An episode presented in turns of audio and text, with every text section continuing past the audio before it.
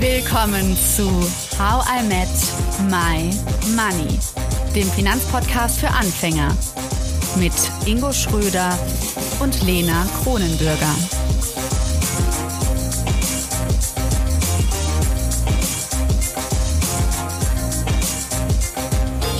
Hallo Ingo. Hallo Lena. Unsere Verhandlungsreihe kommt ganz schön gut an, merke ich. Irgendwie ähm, ist das ein Thema, was, also ich meine, ETFs, Aktien könnte auch jeden was angehen, aber bei Verhandlungen werden alle Ohren gespitzt und sagen, ah, ja, stimmt, Verhandlungen. Und Svetlana hat ja schon in der letzten Folge gesagt, wir verhandeln jeden Tag so circa viermal. Also nicht nur, wenn wir mehr Gehalt oder mehr Honorar haben wollen. Und Ingo, wir beide haben ja gedacht, Svetlana, die ist so eine Expertin, wenn es um Verhandlungen geht. Wir brauchen sie noch mal im Podcast. Wir wollen mehr von ihr wissen als das Harvard-Konzept, was wir letztes Mal gelernt haben. Deswegen, hallo Svetlana Kalizun. Du bist Strategin und Ausbilderin bei The Negotiation Academy und ich freue mich sehr, dass du wieder dabei bist. Hallo, hallo, danke für, fürs Einladen. Hallöchen. Svetlana, beim Harvard-Konzept habe ich auf jeden Fall mir mitgenommen, dass die Vorbereitung das A und O ist. Was muss deiner Meinung nach vor einer Verhandlung passieren? Hm. Sehr gute Frage, danke. Ja, vor der Verhandlung sollte diese Vorbereitung passieren. Das ist, das ist nach wie vor A und O. Ja, das stimmt absolut. Und ich schätze, ich, ich schätze, dass es oft unterschätzt oder nicht so ganz verstanden wird, dass man tatsächlich sich doch die Konzepte genau überlegen sollte. Und wie ich vorhin schon erzählt habe über diese Eisberge, über diese Interessen, die man zuerst eruiert, ähm, schätzt, erwartet und dann widerlegt oder bestätigt in der Verhandlung, sollte man eigentlich schon ein bisschen ein Konzept ähm, vorbereitet haben. Man sollte eigentlich schon die äh, Varianten vorbereitet haben. Man sollte sich überlegen, warum möchte der andere mit mir verhandeln? Was wäre so sein Zweck? Was wären so die anderen Interessen, die er darunter äh, auch äh, verfolgt? Was wären so die Zahlen? Und diese würde man in der Vorbereitung machen. Dann stellt man sich vor, man geht in so einen Verhandlungsraum und man würde auch nicht sofort mit den Zahlen oder Informationen anfangen. Man würde mit dieser Chit-Chat-Phase anfangen, sagen wir, mit so einem kleinen Smalltalk. Hm. Ist bekannt? Ja. Das ist cool, ja, Chit-Chat, finde ich gut. Ja. Aber, also wie, wie Shit? Nein, wie Chit. Nein, Chit-Chat. Chit Ingo. oh oh. Chit-Chat. ich denke schon, wir, wir haben noch von dir gelernt, wir sollen auf einer Augenhöhe sein und alles gleich machen und dann sehe ich das Ganze als Chit-Chat. Dann dachte ich so, hä, aber da habe ich auch was falsch verstanden. Na, guter Versuch, guter Versuch. Nein. Guter Chit-Chat auf jeden Fall, oder? Für den Anfang einer Verhandlung. Ganz genau, ganz genau. Mit einem Witz, das anzufangen, ist der beste Weg. Deswegen, Hingo, du kriegst einen, einen Stern oder einen Punkt. Bin hm. gespannt, wie viele Punkte du da am Ende hast. Ja, super. Und auch Gummibärchen. Alles klar. Gummibärchen habe ich damals von meinem Mathelehrer immer bekommen. Der hatte wirklich so eine Gummibärchenbox dabei und immer wenn man irgendwas richtig gerechnet hat, hat man halt Gummibärchen bekommen. Und ich war so schlau und habe mir Gummibärchen-Gutscheine aufschreiben lassen, damit ich halt ganz viele Gummibärchen auf einmal kriege. Und ich habe einfach noch einen zu Hause. Ich habe vergessen, den einzulösen in der Schule. Richtig blöd. Also Leute, einfach Lena. sofort die Gummibärchen holen und nicht Gutscheine sich aufschreiben lassen. Aber die Gummibärchen von damals ist ja das Geld von heute, das Gehalt, das Honorar. Ähm, dementsprechend ähm, will, können wir das ja in Zukunft einlösen. Ähm, wie können wir uns denn jetzt konkret vorbereiten, Svetlana? Also was genau sind so To-Dos, die ich vor dieser Gehaltsverhandlung machen soll. Du hast ja gerade schon mal so ein paar Dinge angerissen, aber lass uns doch mal so ein bisschen ins Detail gehen. Mhm, sehr gerne. Ich möchte nochmal das unterstreichen, was hier gerade passiert ist. Ich habe diesen Chit-Chat erzählt, also mit CH. und ihr habt dann sofort darauf reagiert und diese Gummibärchen-Geschichten erzählt. Und die sind super wichtig und in jeder Verhandlung sehr wichtig. Und das wird auch sehr unterschätzt, weil, wie wichtig das ist. Weil es gibt Studien, die nachweisen, wie viel, also jede Minute, die ich mit der Person, mit der ich gleich verhandeln werde, über etwas äh, in der Kommunikation verbringe, über etwas, was jetzt nicht gleich der Sinn und der Inhalt der Verhandlung sein wird, jede Minute übersetzt genau in den Erfolg dann später. Deswegen genau so, wie ihr das hm. gemacht habt. Also die Geschichten mit dem Gummibärchen, die Geschichte mit dem, dass man etwas vielleicht anders gehört hat, mit dem Gelächter oder Humor. Bitte, bitte, bitte, immer, immer mit einem kleinen Smalltalk mhm. anfangen, weil das ist nicht nur charmant, das, das kreiert sogar diesen Rapport, also die, die, den Rapport mit dem anderen und auch die Beziehung, die man dann später braucht. Und wenn es mal so mhm. richtig ins Eingemachte geht, wenn man schon die Informationen ausgetauscht hat, da sollte man jede, da sollte man jedenfalls diese drei Zahlen vorbereiten. Ähm, und das. Darf ich ja noch mal kurz vorher einhaken? Ja, ich bin auch da voll interessiert das, dran. also ich finde das ja eigentlich ganz logisch, weil ähm, auch wenn man sich gegenseitig kennenlernt, Partner, Partnerinnen, äh, wie auch immer, ähm, dann fällt man ja auch nicht direkt mit der Tür ins Haus und sagt, ich will heiraten oder ich will jetzt eine Nacht mit dir verbringen oder sonst irgendwas, sondern man sagt ja, ähm, also man lernt sich ja erstmal kennen und mit den Smalltalk. Augen, Ingo, ne? So machst du das. Mit den Augen, genau. Der Finanzcharmeur. ja, genau. ähm, und äh, und äh, das ist ja eigentlich recht einleuchtend. Also das weiß ja eigentlich jeder, wenn man jetzt äh, ein Date hat oder so, dann ne, dann dann lernt man sich mal kennen mit Humor man äh, tauscht Gemeinsamkeiten aus, äh, Themen und so weiter. Und ähnlich ist das ja dann eigentlich bei einer Verhandlung auch. Ich, ich, also ich würde es jetzt nicht mit einem Date vergleichen, aber. Aber das ist eigentlich eine Frage, die ich habe, weil ich würde zum Beispiel das eher vermeiden wollen, so Gummibärchen-Geschichten zu erzählen, weil ich ja seriös rüberkommen möchte und professionell. Und dann denke ich, Okay, lieber halt nicht zu albern rüberkommen. Mm, übliche Frage, ja. Die kommt auch oft von den Damen, leider Gottes. Wir, wir machen viele mm. Verhandlungen mit Damen spezifisch und merken da auch oft, dass diese Frage da oft kommt, von den Herren genauso, aber von, meistens von den Damen. Äh, ja, diese Frage mit, wie, ähm, wie nett möchte ich rüberkommen oder wie seriös möchte ich rüberkommen. Und da herrscht oft eigentlich der Irrglaube, würde ich mal sagen, dass man wirklich sehr reserviert kommen sollte, dass man nur über die, den Verhandlungsgegenstand sprechen sollte. Man sollte äh, zeigen, dass man jetzt bis auf die, auf alle Zähne vorbereitet ist und, und nur mit Fakten und so weiter den anderen einfach zunichte machen soll. Und das ist genau der falsche, die falsche Herangehensweise, weil wie ich vorhin gesagt habe, es geht um immer um den Menschen und es geht immer um die Beziehung und um die sollten wir uns als erstes kümmern. Und deswegen sollte, sollte jeder Verhandler, der jetzt in einen Raum hineingeht, nicht nur der Verhandler sein, der gerade sein Gehalt verhandeln wird oder der mit einem Kunden über die Preise sprechen sollte, sondern man sollte seine ganze Persönlichkeit mitnehmen. Und ähm, man, man ist nicht nur Verhandler und nicht nur Arbeitnehmer, sondern man ist vielleicht selbstständige Person, man ist ein Sportsmann oder Sportsfrau, ähm, ich trainiere Karate zum Beispiel. Ich, ich, ich singe sehr gerne oder ich gehe sehr gerne tanzen. Ich auch. Ah, das siehst du. Und genau dadurch connecten wir zu den Menschen. Wir verbinden uns und wir schaffen ja. einfach diese Flächen, diese mehreren Flächen, um miteinander die, die, die spätere, die spätere kompliziertere Geschichte mit dem Verhandeln selbst zu, zu kreieren. Und ich glaube, ich mache das jetzt nicht ähm, noch einmal auf, aber ganz kurz für dich, Svetlana, wir, Lena guckt schon wieder wie immer. Ähm, wir übersetzen Geld immer mit ich. Also wenn man einfach sagt, Geld gleich ich, ähm, kannst du mal ein paar alte Folgen von uns anhören, dann wirst du wissen, warum. Ähm, und das macht total Sinn, weil in dem Moment, was du beschreibst, ist es ja so, dass ich mehr von mir preisgebe. Dadurch kann der andere meinen Wert besser einschätzen. Und dadurch kann ich ja auch automatisch mehr verlangen, weil er mich besser kennt, persönlich, von der Persönlichkeit her. So mal in ganz kurz. Also es macht ja total Sinn, weil wenn ich reserviert bleibe, dann, dann kennen, also, ne, ich stelle mir das jetzt wie so ein Buffet vor und ich bin immer so bildlich unterwegs, Svetlana. Ähm, ich stelle mir das viel, so wie ein Persönlichkeitsbuffet vor und der andere weiß voll viel, ne, Ecken und Kanten und hier mal Thunfisch, da mal eine Gurke, da eine Avocado. Immer rote Gummibärchen. Ein paar rote Gummibärchen, Schokoladeneis. Ähm, aber er kennt alle meine oder oder viele Facetten recht schnell und kann dadurch auch meinen Wert besser einschätzen, als wenn ich sehr reserviert bleiben würde und sehr gekünstelt vielleicht auch noch in dem Fall.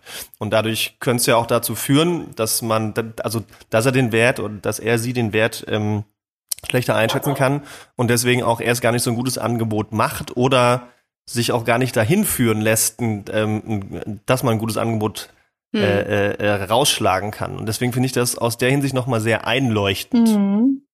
Ja, du hast hier zwei, zwei Stichworte gesagt, die ich auch sehr spannend finde. Also auf der einen Seite Facette. Ja, natürlich, die Facetten machen uns reicher und die sollten wir alle mitnehmen. Ich, also du, du verwendest das mit dem Buffet, das habe ich noch nicht gehört, finde ich sehr, sehr klasse.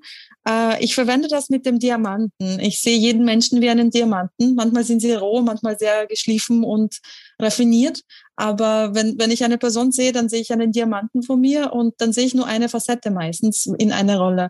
Aber wenn, wenn man ein bisschen so grabt und, und fragt, dann kriegt man eine andere Facette und noch eine andere Facette. Und das ist ja das Spannende. Und das ist apropos dazu, dass man die Interessen erfragen sollte. Man soll sich das immer trauen, selbst wenn, wenn ein Chef vor uns ist, ist er vielleicht selber am Sport interessiert oder jetzt gerade an den Neuigkeiten, die in den äh, Zeitungen überall stehen oder sonstigen Dingen, die ja, was machst du so nachmittags?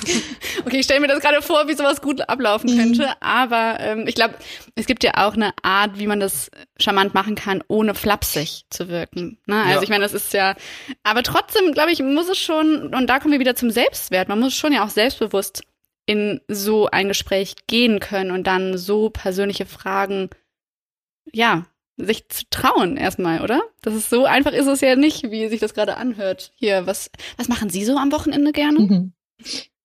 Ja, aber ich glaube, es ist ein anderes ehrliches Interesse, ehrlich gesagt. Also ich habe mich gerade an eine Sache erinnert, vielleicht darf ich es mal kurz einführen. Also ich habe ja noch nie irgendwelche Gehaltsverhandlungen geführt, aber man bekommt ja immer irgendwelche Headhunter, die einen fragen, wollen sie nicht wechseln, so über Xing und LinkedIn.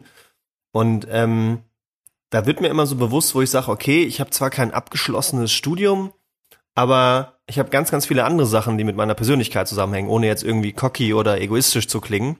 Und ähm, da denke ich mir immer, das ist so ein großer Wert. Und ich glaube tatsächlich, dass wenn man ein, ein ehrliches Interesse dann in dem Moment auch an anderen Personen hat und die so total überrascht ist nach dem Motto, hä, wie, warum traut er sich das denn jetzt gerade, mich zu fragen? Aber eigentlich ist es eine voll gute Frage. Also so auf einer, ne, auf einer Ebene so gemeinsam und dann denke ich mir, ja, okay, also wenn mich so ein scheiß Headhunter anruft oder mir wieder schreibt und mich irgendwie fragt, haben Sie kurz zwei Minuten Zeit, dann frage ich als erstes, ja, was wollen Sie denn zahlen aus Spaß? Und dann sage ich, ja, okay, nö, ab 250.000, also vorher fange ich jetzt gar nicht an.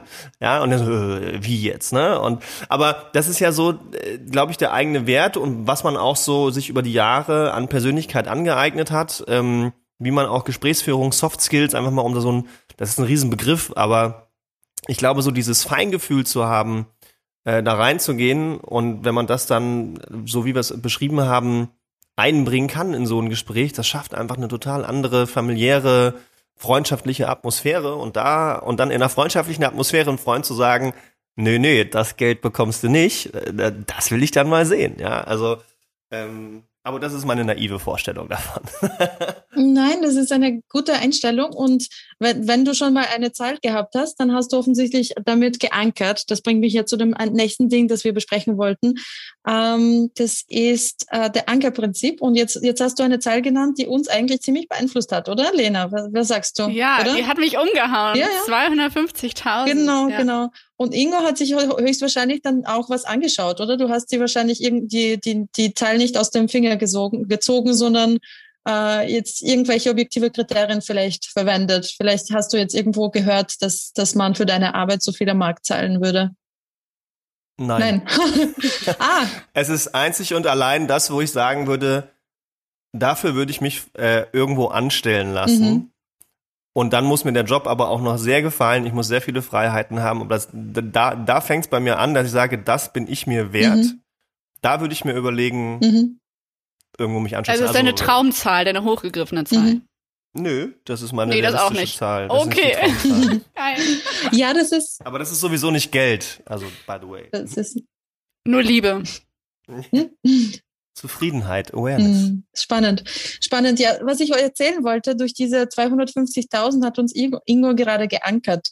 Weil alles, was wir jetzt schätzen würden, was Ingo eigentlich äh, wert sein könnte, werden wir rundherum um diese Zahl schätzen. Vielleicht höher, vielleicht ein bisschen niedriger, aber Ingo hat uns voll im Griff, weil er als erstes diese Zahl genannt hat und hat gesagt, so passt, ich, also unter dieser Zahl fange ich nicht mal an. Also lieber lieber Lena oder lieber Svetlana, also falls ihr mich wollt oder so, dann müsst ihr schon, schon ein bisschen den Rubel äh, rollen lassen. Und das ist das Spannende von diesem Anker-Effekt. Ähm, es gibt sehr, sehr tolle Studien und äh, Filme darüber. Und äh, in, in a nutshell ist es eigentlich etwas, wo man sagt, die eine Zahl, die einer irgendwo in ein Gespräch hineinwirft, in eine Verhandlung, überall hin, die wird jedenfalls alle beeinflussen. Und mhm. alle werden rundherum darüber, äh, rundherum um diese Zahl schätzen oder weitere Angebote machen. Es kann natürlich sein, dass sie outrageous ist, dass sie überhaupt außerhalb der, der, der Komfortzone des anderen ist oder unverschämt. Unverschämt wäre das deutsche Wort dafür. Ähm, da, damit geht man andersrum.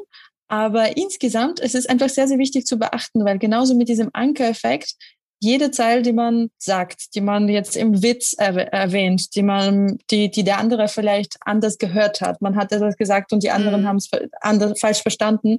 Die wird dann den anderen beeinflussen.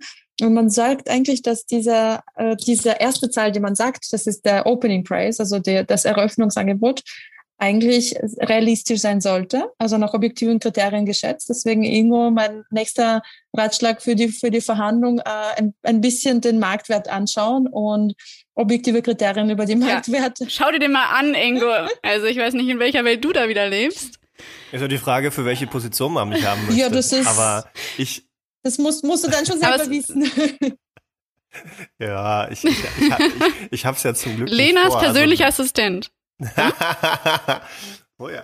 Das okay. mache ich auch für weniger, Lena. Ich versuche jetzt nicht mehr, nicht mehr frech zu sein, sondern Svetlana, super coole Info, ähm, leuchtet mir total ein. Das heißt, dieser, diese Ankerzahl bestimmt, was wir danach als fair oder unfair empfinden, als unrealistisch, realistisch. Ja, das ist mhm. das, was diese Ankerzahl ausmacht. Äh, machen wir jetzt noch mal ein Beispiel, also um das mal konkret zu machen für unsere Zuhörerinnen. Ähm, Jetzt bin ich ähm, abgeschlossener Studentin und äh, sage jetzt, ich habe meinen Master gemacht. Das ist ja vielleicht gar nicht so untypisch für unsere Zuhörerinnen da draußen und für unsere Community. Und ich weiß eigentlich typischerweise müsste ich so irgendwo bei 60, 70.000 anfangen. Mm, so. Das ist bei, okay, in meinem ja, Freundeskreis. Okay, BWR, okay, wir machen 50, okay? Ja. Das ist ja schon wieder, aber da sind wir ja schon wieder beim Punkt, ja, ja. ne, Glaubenssätzen und, mhm, und mhm. Äh, was man je nee, nach aber Studium auch was denkt. ich, was ich ge gehört habe, was viele in meinem Freundeskreis, ja, als erstes Gehalt ja, möchten jetzt hören oder Sie ja bekommen. Podcast-Folgen und können danach verhandeln. Das stimmt, das sage ich auch allen, ja. ja. Aber nehmen wir mal an, also ich, mich, mich interessiert jetzt der Ablauf. Also, ähm, ich gehe jetzt da rein und sage, okay, ich wüsste mit diesem Berufsbild, wie auch immer das aussieht, sagen wir mal jetzt 50.000, mit diesem Berufsbild Master, was ich da habe, 50.000 müsste ich verlangen, dann ist meine erste Zahl 50.000. So, wie bringe ich jetzt die anderen Zahlen ins Spiel? Mhm. Warte mal, aber die 50.000, die möchtest du haben oder ist das das Minimum, das du gerne hättest? Du hast ja, also das wäre jetzt der Punkt. Also ähm, ich würde eigentlich, also ich will das, also ich sollte ja das nennen, was eigentlich realistisch ist oder was normal oh ist. Nein. So, oh nein, nein, nein. Sondern das, was sind, ich haben sind, will. Ja, guck mal, da fängt es ja schon an. Sind 350.000 realistisch gewesen? Bei, beim, bei dir? Bei meinen ja. 250.000? Ja. Ah, nehme ich, ja. Sehr gute Antwort. Ja, du brauchst dich jetzt nicht nicht outen und so weiter dazu. Nein, also Eröffnungspreis ist immer etwas, was weit über dem Zielpreis ist und der, Pre der Zielpreis ah, ist weit ja. ist etwas, was weit unter dem Limit äh, oder über dem Limit ist. Das heißt, das sind so drei Preise, die man sich vorbereiten muss oder drei Zahlen. Und auf der einen Seite ist, ist das der Limitpreis. Also man sagt eigentlich das, was quasi der Minimum, das Minimum ist, was ich äh, gewillt bin anzunehmen. Das ist, also wenn ich der Verkäufer bin, dann ist der, der, der, der Limitpreis ähm, ja, den, den ich akzeptieren kann und für, für, äh, für den Käufer ist das, ist das das Maximum, was man zahlen kann. In einer Gehaltsverhandlung ist es ein Limitpreis, ist quasi das Niedrigste, was ich überhaupt akzeptieren könnte, wo, wo es für mich dann äh, Sinn macht, einfach diesen Job anzunehmen, weil ich könnte dann theoretisch zu einem anderen Arbeitgeber gehen und wenn er mir nicht mehr zahlt, dann ist es mein Limitpreis. Ist es verständlich? Ich glaube ja, also genau. Ja, also 50, sagen wir, fangen wir doch mal ganz konkret an. Also 50.000 wäre dann der Limitpreis. Genau, man sagte, bei jedem anderen würde man genauso 50 kriegen, das ist realistisch. Mhm. Ich würde mir dann diesen, okay. diese 50.000 als Limit setzen. Und dann gibt es nämlich den zweiten Preis, den man sich überlegen soll. Das ist, das ist die Vorbereitung noch. Das wäre dann das Zielpreis. Und Zielpreis sollte A, immer sehr konkret sein, also keine Price Range, also keine ähm, mhm. Keine mehreren keine Zahlen, Spanne. keine Spanne, ja. genau, danke. Ähm, das sollte ganz konkret sein. Das sollte realistisch sein, also nicht äh, unverschämt hoch. Und das soll, soll, sollte ein bisschen äh, optimistischer sein. Das heißt, bei, mhm. bei 50.000, wenn das der Limit ist, man würde sagen, okay, na gut, meistens, also ich weiß nicht, wie es in Deutschland ist, aber in Österreich müssen die Arbeitgeber immer die Limits ausschreiben. Also die müssen einfach sofort in der Ausschreibung, in, in der ersten Information darüber, dass hier eine Stelle frei geworden ist, müssen sie schon die Limits, äh, den, den Limit angeben und sagen, wie viel sie schon zahlen wollen. Das ist schon der Limit. Und dann überlegt man sich, okay, der Arbeitgeber hat jetzt ein Limit angegeben. Man würde äh, sich vorstellen, dass er höchstwahrscheinlich eine Spanne hat. Und bei so einem Arbeitgeber, also wenn er mit 50 ausschreibt, wird er sich wahrscheinlich ausrechnen, dass er unter 60, vielleicht 65.000 gar nicht aussteigen wird, weil jeder wird ein bisschen verhandeln können. Und sagen wir mal, der, der, das Zielpreis wird dann 60 sein. Wir bleiben realistisch, ja? Mhm. Genau. Das heißt, Ausschreibung ist 50, habe ich gesehen, denke mir, nein, ich kann ganz gut verhandeln. Ich habe dieses Podcast gehört. Ich, ich probiere das mal, auf die 60 zu kommen. Und diesen mhm. zwischen zwei Zahlen insgesamt, da ist schon die erste Falle. Da muss man ganz aufmerksam dabei sein, weil ähm, dieser Limitpreis, der ist, der funktioniert wie ein Radar. Also der, der quasi, wenn, wenn man den erreicht hat, dann und, und dann schon in der sicheren Situation ist, dann äh, entspannt man sich ein bisschen. Also quasi, wenn ich jetzt verhandle und der Arbeitgeber bietet mir 45 an und ich bin dann weiterhin munter am Verhandeln, denke, nein, ich kann das ganz gut. Und es ist von 45 wird es dann irgendwie bei 49, dann ver verhandle ich immer noch munter und dann schwappt, schwappt es irgendwie so über die 50.000, sagen wir mal 51.000 dann ist es wie Radar, der schon in dieser Komfortzone umgeschlagen hat. Und ich denke mir, ja, das habe ich schon gekriegt, das habe ich, das kriege ich und dann entspanne ich mich ein bisschen. Und das ist eine, ein sehr interessanter äh, psychologischer Effekt, dass der für, für sich selber nicht so ganz wahrnehmbar ist, aber für den anderen, wenn sie ganz genau aufpassen und, und bei Geld passen sie sehr gut auf, sehen sie das, dass ich mich ein bisschen entspanne und dann nehme ich mir selber die, den Erfolg weg. Deswegen sagt man eigentlich, mhm. dass man die, diesen, dieser, äh, ja, den, den ersten Preis, den Limitpreis, sich gut überlegen soll, aber irgendwo im Hintergrund behalten sollte. Man sollte sich ganz genau auf diesen Zielpreis fokussieren, auf die 60.000. Und alles, was nicht 60.000 ist, sollte ein großer, ähm, große, große Enttäuschung sein. Mhm. Aber wenn ich es richtig verstanden habe, gehe ich ja dann nicht mit 60.000 rein, sondern das ist ja mein Zielpreis. Das heißt, mein, mein Opening-Angebot, also mein Eröffnungsangebot. Ja, also wenn ich auf dem türkischen Bazar bin und mir die gefakte Uhr kaufen will, was ich nicht vorhabe, aber wir nehmen es mal an. Kurz mal ein paar Vorurteile dann, raushauen. Dann verkauft ihr mir die ja erstmal für 80 Euro. Dann sage ich, nee, nee, komm, 30. So, und genau das machen wir ja eigentlich auch. Wir sagen ja dann wahrscheinlich 70, oder? Mhm. Ja, genau, du hast es begriffen. Es geht darum, dass man den, äh, die erste, den Eröffnungspreis wirklich ganz woanders setzt. Und genau dafür bra brauchen wir den Ankerprinzip. Genau da hilft es uns, den anderen zu ankern und dorthin zu begeben, wo wir, wo wir einfach den Preis oder die Preisentwicklung haben wollen. Und du hast es ganz genau begriffen. Es ist eigentlich das, worüber wir gerade sprechen. Das nennt sich ähm, Traditional Bargaining oder das oder ähm, kompetitives Verhandeln. Das ist da, wo wir gegeneinander verhandeln. Und da ist es sehr, sehr einfach. Da sind so zwei Extremen. Aus diesen Extremen trifft man sich irgendwo in der Mitte, so wie auf dem Bazar. Mhm. Aber das ist doch jetzt ganz spannend und das finde ich auch eine Herausforderung an der Stelle, weil ähm, wir haben ja schon in der letzten Folge darüber gesprochen, wie man mit diesen Säulen vorgeht. Aber genau das ist jetzt für mich der Switch von ich äh, mach äh, den den äh, Shitty Talk da, ja. Ähm, Shit Chat. ähm, aber äh, Shit Chat. Shit Chat. ich krieg, Shit. Ich, like Chip and Dale. Shit. Die, die kenne ich das nicht. Muss ich, das muss, äh, okay, wir, wir machen ein Stimmtraining mit dir, Ingo, okay? Wir machen das als Quote. Nee, nee, ich Svetlana, lass dich nicht ärgern von Ingo. Der, das ist herrlich. Geht jetzt noch weiter. nee, aber ähm, wir, wir, wir machen also den ähm, Smalltalk. Den, das, den Smalltalk auf einer, auf einer freundschaftlichen Ebene, versuchen eine Verbindung aufzubauen. In dem Moment ähm, wo aber dieses Hin und Her im Zweifel losgeht, ähm, von was will ich haben und ähm, was bietet der andere mir, habe ich das Gefühl, dass das Freundschaftliche oder dieses, diese Ebene so ein bisschen verloren geht.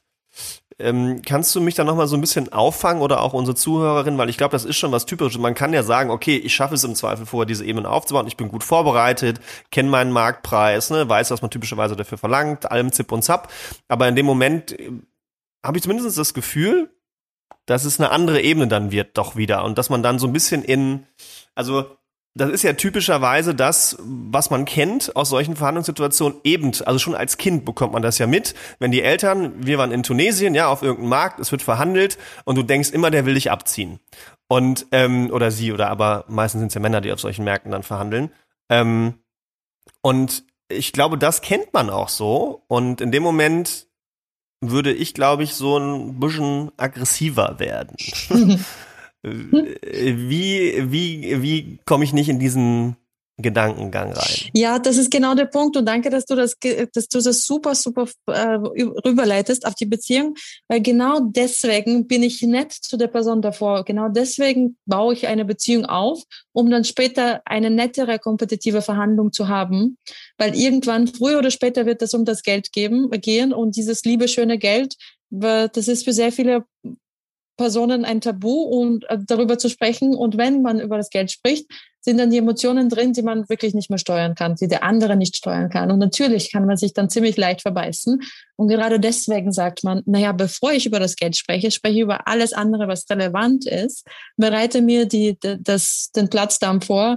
Ich, ich bereite mir insgesamt alles vor und auch die Person dafür da, dass, damit ich signalisiere, ich bin ein Freund und kein Feind und mit dir, mit mir kannst du genauso gut verhandeln.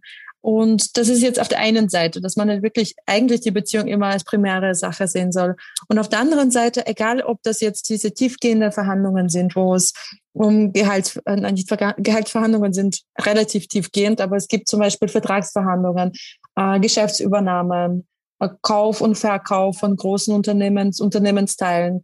Dann sind es die tiefgehenderen Dinge, wo sehr viele Interessen mit hineinspielen, wo Arbeitgeber, Arbeitnehmer Sachen drin sind, wo es dann um Gesundheitsvorsorgen geht, um, um die Löhne, um ähm, Pensionsvorsorgen, Stipendien, Zahlungen, steuerliche Sachen. Das sind alle Interessen, über die man davor spricht. Das ist die große Verhandlung.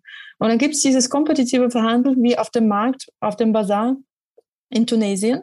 Und egal, ob man jetzt wirklich in diesem kompetitiven am Bazar ist oder in dem kollaborativen auf, in einem großen Raum und jetzt über eine Geschäftsübernahme spricht, irgendwann wird der Punkt kommen, wo man über das Geld spricht. Und da sind die Regeln lustigerweise dieselben. Wenn man über das Geld spricht.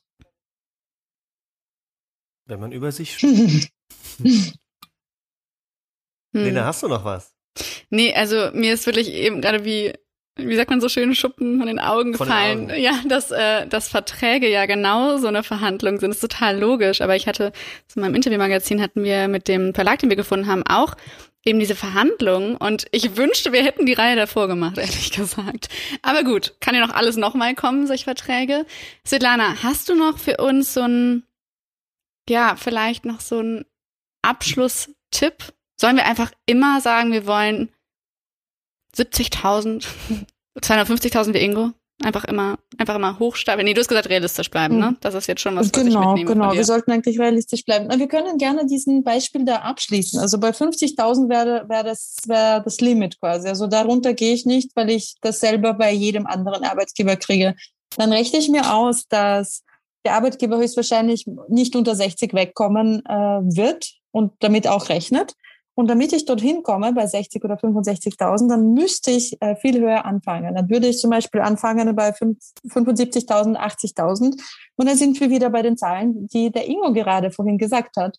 Das finde ich auch sehr, sehr spannend, mhm. das halt ein bisschen erhöhen, aber auch sehr, sehr realistisch einfach berechnen, das ist eine sehr, sehr gute Waffe. Und ich würde sehr gerne einfach den anderen ein bisschen das ähm, mitgeben, dass sie vielleicht sich ein bisschen über das ähm, Ankerprinzip erkundigen, wie das funktioniert und wie das geht. Weil man kann mit dem, man kann äh, mit den anderen mit, mit einer Zahl ankern. Man kann den anderen mit Emotionen ankern. Man kann mit einer Tat ankern. Mit, ähm, mit Aussehen ankern. Es ist eine sehr, sehr, sehr, sehr besondere Sache, die in unseren Verhandlungen tagtäglich in Wie kann man damit Aussehen ankern? Naja, wenn ich ein, ein rotes T-Shirt, so wie jetzt gerade anhabe, dann werdet ihr höchstwahrscheinlich mich an das, äh, euch an das T-Shirt erinnern. Wenn ich zum Beispiel über ähm, na, Kompromisse spreche, dann, dann mache ich den anderen auch einen großen Anker. Und das sehen gerade die Personen nicht, aber das seht ihr, weil ihr mich gerade seht. Also das heißt, wenn ich über die Kompromisse spreche, zum Beispiel Kompromisse sind, sind ganz schlechte ähm, Erfolge bei, äh, bei uns Verhandlern, dann sage ich jedem anderen, ich ankere sie damit, dass ich meine, ha meine Hand einfach ganz groß bei meinem rechten Ohr bewege und sage, jedes Mal, wenn ihr einen Kompromiss hört, dann müsst ihr euch einfach einen großen roten Anker blinkend vor sich sehen, wie jetzt meine Hand sich bewegt, weil das nämlich sollte ein, ein, eine besondere, ein besonderer Hinweis darauf sein, dass ihr nochmal nachfragen sollt, wie kann man denn dir noch anders helfen? Wie kann ich dir noch eine bessere ähm, Beziehung anbieten? Wie kann ich dir noch eine bessere Sache anbieten, damit wir jetzt nicht in einer, ähm, na, in einer äh,